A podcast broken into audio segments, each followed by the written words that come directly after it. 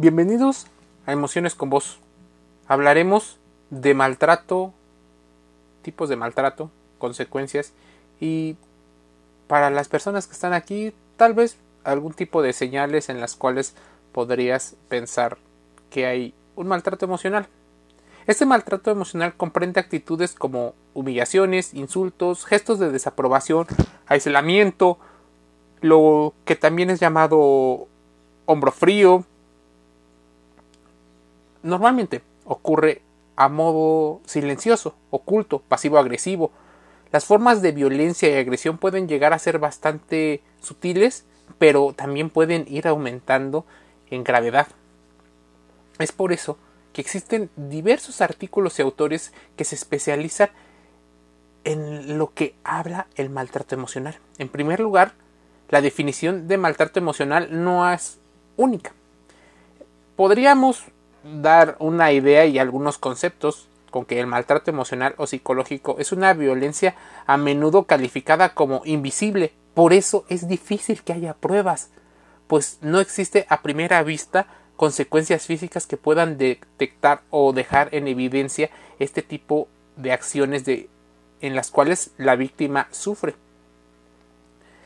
Normalmente el maltrato emocional daña la estabilidad emocional, la autoestima y el autoconcepto de la persona. Y déjame hacer un paréntesis. Existen dos roles que podemos definir, pero normalmente no los investigamos porque tendemos a hacerlo de manera muy obvia, que es la víctima y el victimario. Lo que normalmente no analizamos tiene que ver con el contexto y los factores de riesgo que ambos lo pueden tener. Es más, a modo de compensar en ocasiones las relaciones, la víctima, que es la que sufre mayor cantidad de violencia, también podría violentar al violentador o violentadora. Entonces se vuelve en una relación tóxica, nociva, insana.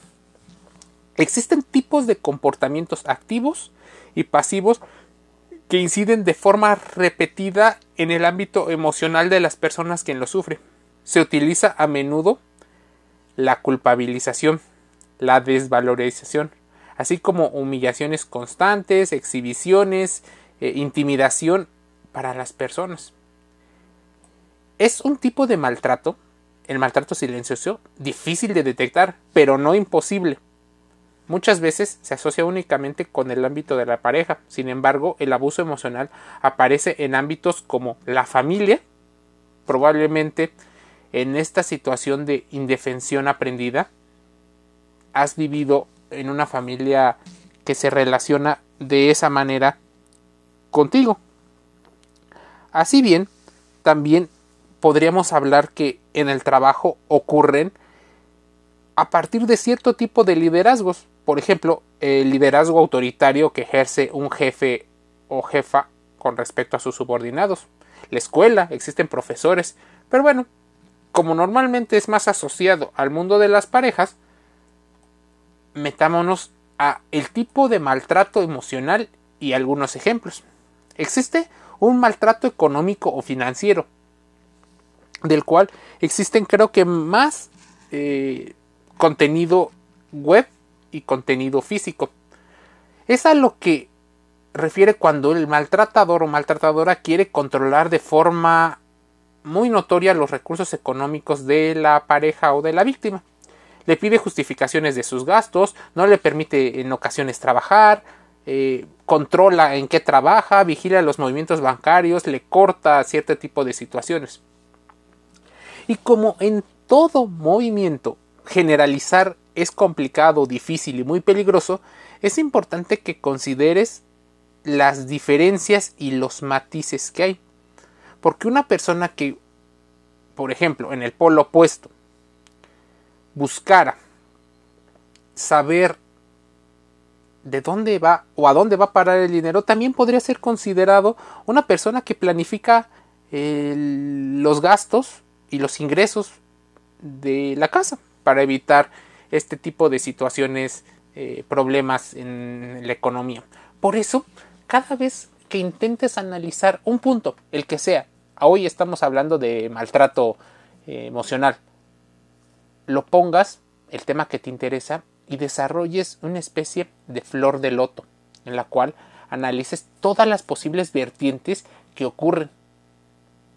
Si puedes llevar un diario emocional, sería increíble. Así vas contrastando cada una de las acciones, no solo por cómo las escuchas, las percibes, te dieron el consejo o has leído, sino en particular vas contrastando toda la información para ir desarrollando una especie de mapa mental de las acciones y de las relaciones que vayas teniendo. No vale solo tenerlas en la mente, pues podemos caer en sesgos cognitivos. Existe un maltrato estructural. El maltratador o maltratadora utiliza la desigualdad estructural que según él o ella le hace superior. Utiliza diversas frases que si te las digo, bueno, también podrían sonar como un sesgo, así que utiliza frases que normalmente eh, castigan con enfados e indiferencia cuando la víctima no hace caso a sus peticiones. Existe un maltrato social, se le aísla a la víctima y se le reduce sus contactos sociales volviéndose prácticamente nulos. Eh, no se les escuchan las conversaciones, se leen sus mensajes o móviles, son algunas de las situaciones en las cuales es problemático. El mundo en el que nos relacionamos cada vez hay más situaciones en las cuales son de manera sutil e indirecta. Es más, las personas que pueden haber sentido víctimas de maltrato emocional tienen que evitar el sesgo de confirmación. Si yo te digo, y porque te lo voy a decir, una serie de características, no me digas, ah, sí, esto me pasó a mí. Todo, al 100%, no. Puede ocurrir una o varias. Ojalá no hayan pasado varias por tu historia de vida cuando la particularices.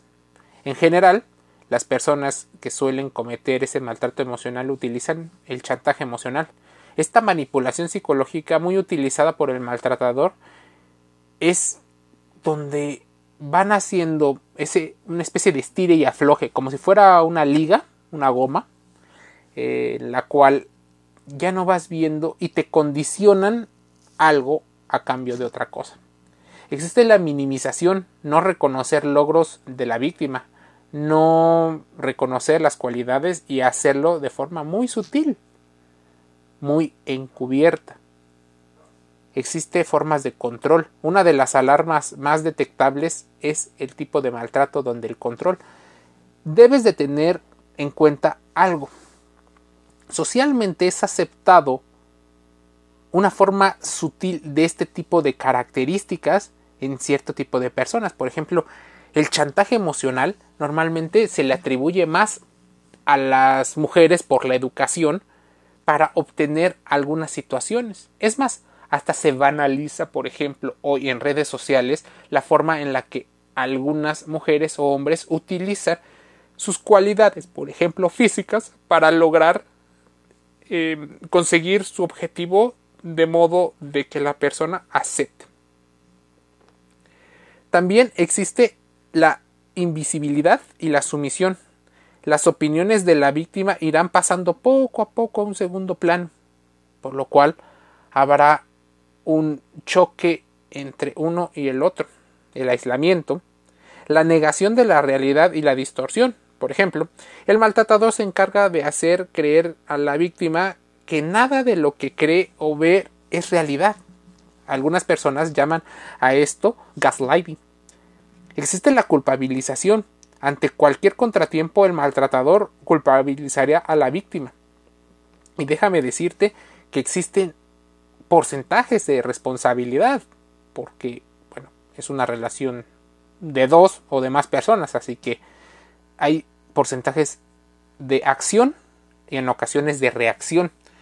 Por eso es tan complicado establecer solo un punto fijo, porque las relaciones son dinámicas, están en constante movimiento. Existe una pérdida de identidad. Cada vez más la víctima tenderá a adaptarse al otro para no eh, enfadarle y acabar perdiendo su propia identidad personal a modo de satisfacer las necesidades del otro. Empiezan los insultos, las amenazas, las restricciones con respecto a, a los gastos económicos. Y ahí voy a hacer otro paréntesis. Muchas personas desean en esta idealización de la pareja obtener a alguien que sea un proveedor. Casi siempre las mujeres hacia los hombres. Es difícil que socialmente en muchos países el hombre sea la persona, pero se dan casos. Ahora bien, dice el dicho, y hay un dicho que deberías de contrastar la información así como toda la que te digo en este y todos los podcasts, es el que paga manda. En esta idea del empoderamiento que se tuvo que haber visto hace más de 100 o 200 años, a partir de la liberación femenina y la obtención de la igualdad, hubo una situación que no se ha discutido y que es complicado. La literatura, los medios de comunicación han seguido comunicando eh, y modificando la ideología de muchas mujeres, que es buscar al príncipe azul aunque no le llamen príncipe azul, hombre de alto valor, proveedor, alfa, eh, líder, macho, eh, como le quieras llamar. Ese que cumple características y una de las características importantes podría caer en una situación de ser una persona que restrinja o controle los gastos económicos. Si él es el proveedor del 100% del dinero que se obtiene para una pareja, para un hogar de dos, él podría o ella podría tener mucho más peso en una posible negociación.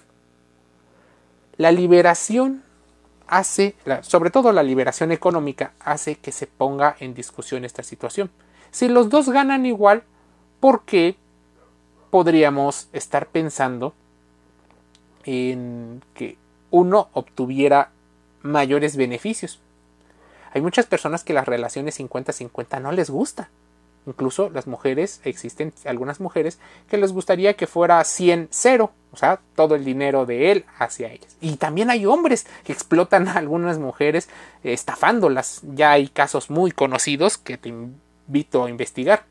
A este tipo de situaciones se podría considerar un maltrato emocional.